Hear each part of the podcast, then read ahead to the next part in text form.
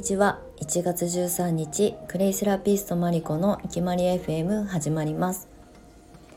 このチャンネルはクレイセラピストマリコがクレイセラピストの魅力や生き方についてお届けする番組です。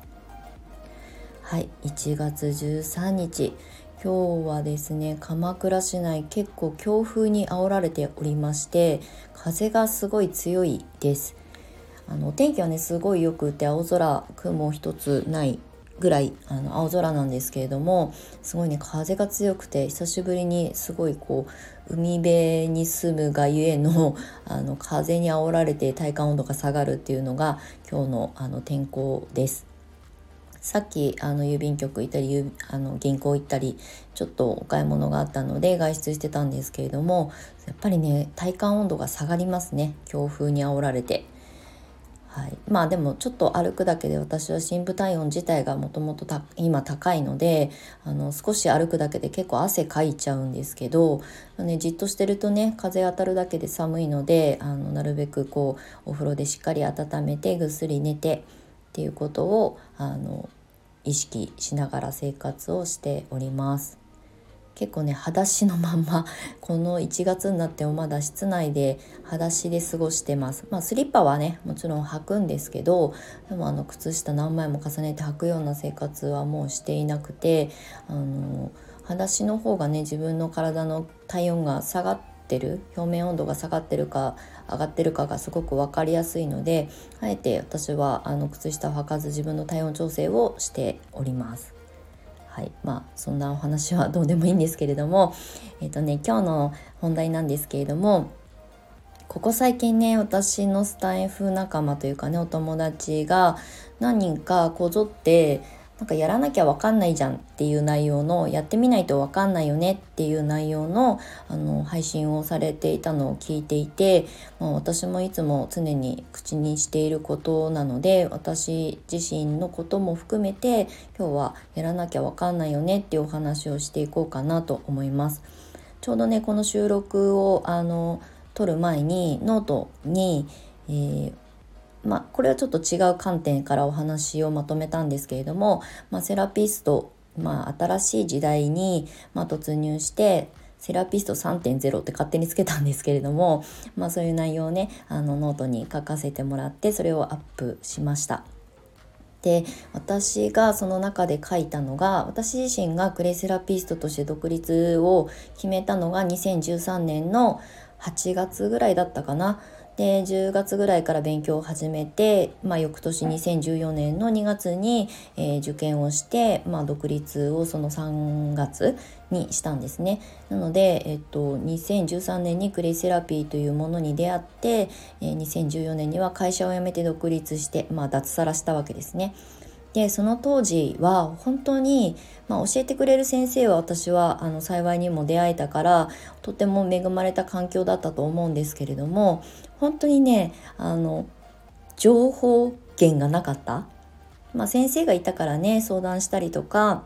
分かんないことをねあの聞く人がいたおかげでまあ、あの私は自信を持って独立ができたんですけれどもとはいえどもネットで検索しても SNS で検索しても本当にねクレイセラピーを発信してる人なんてほぼ皆無に近かったんですよね。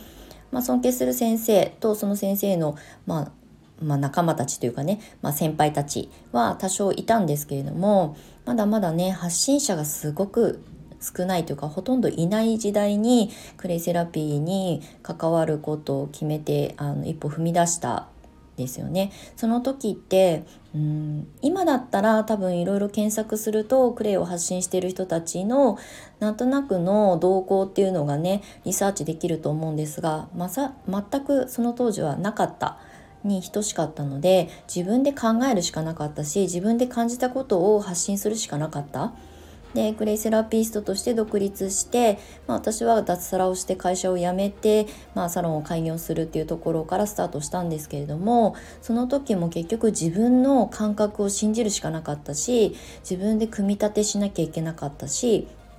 えー、実績がない業界だったのでほとんどねほとんど実績がない業界だったので実績は自分で作っていかなきゃいけない。ってことはやらないとその実績を作る人が生まれないわけですよね。なので私はグレイセラピストとして独立を決めた時に、まあ、だからそれが面白いなと思ったから、まあ、あの私は足を踏み入れたんですけれどもでもとにかく参考になる人がほとんどいない中自分の感覚と、まあ、もちろんそれはちゃんとしたお勉強したベースがあるからこそ言えること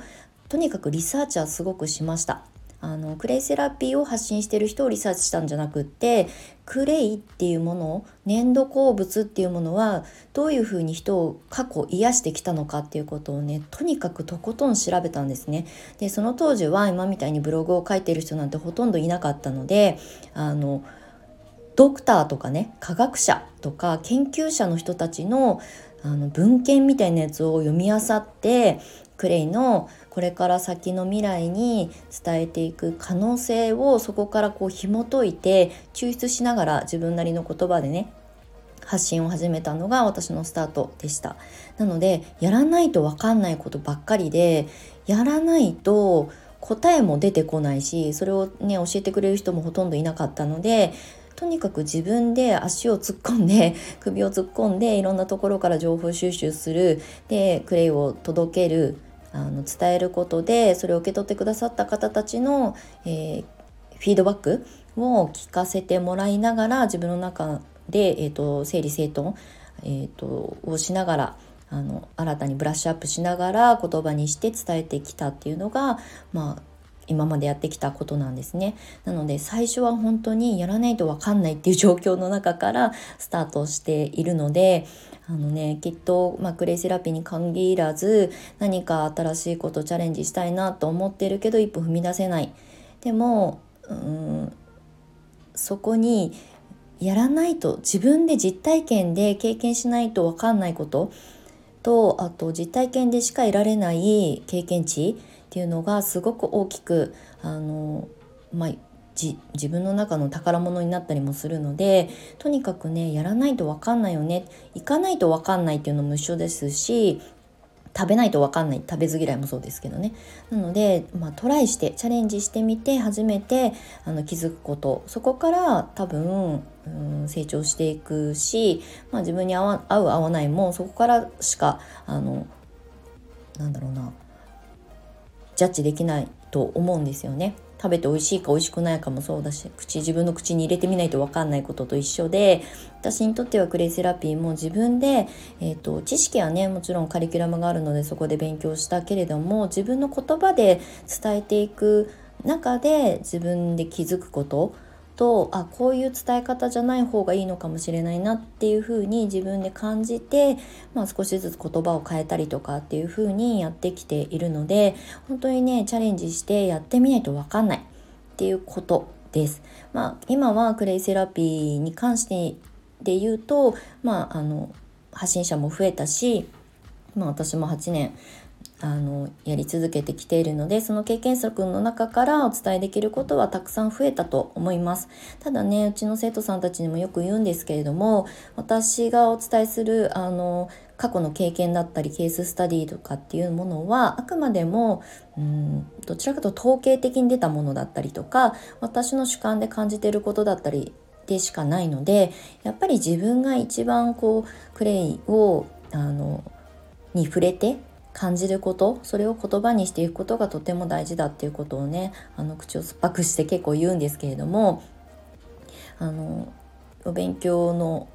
ね、してるさなかの身の方であれ何年かやっているクレイセラピストさんであれやっぱりね自分の足で自分の手で自分の肌で感じたことをとにかく自分のものにしていくってことがとっても大事だなっていうふうに改めてここ最近思うようになったというか、まあ、いつも思ってることではあるんですけれどもあのね春先に向けてねお問い合わせが結構増えるタイミングだったりもするのでとにかくねやってみないと分かんない使ってみないと分かんないしえっ、ー、と取り入れてみないと自分の体がどう変わるかもわからない生活ライフスタイルがどう変わるかもわからないので、まあね、自分の手に取ってみるってことが一番大事だよっていうことを今日はお話ししたいなと思って、えー、収録をしております。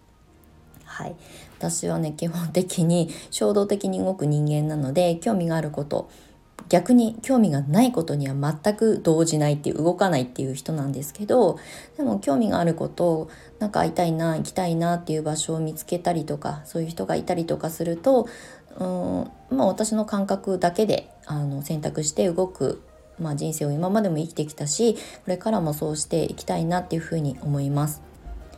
あのね、一歩踏み出すと本当に世界は変わる可能性がとっても大きいのであの今のね状況から何かこう一歩踏み出したいなとかあの状況を人生を変えたいなと思う方はやってみましょうっていうことをお伝えしておきたいなと思います。はい。ということで今日の収録は以上になります。最後までお付き合いいただきましてありがとうございました。マリコでした。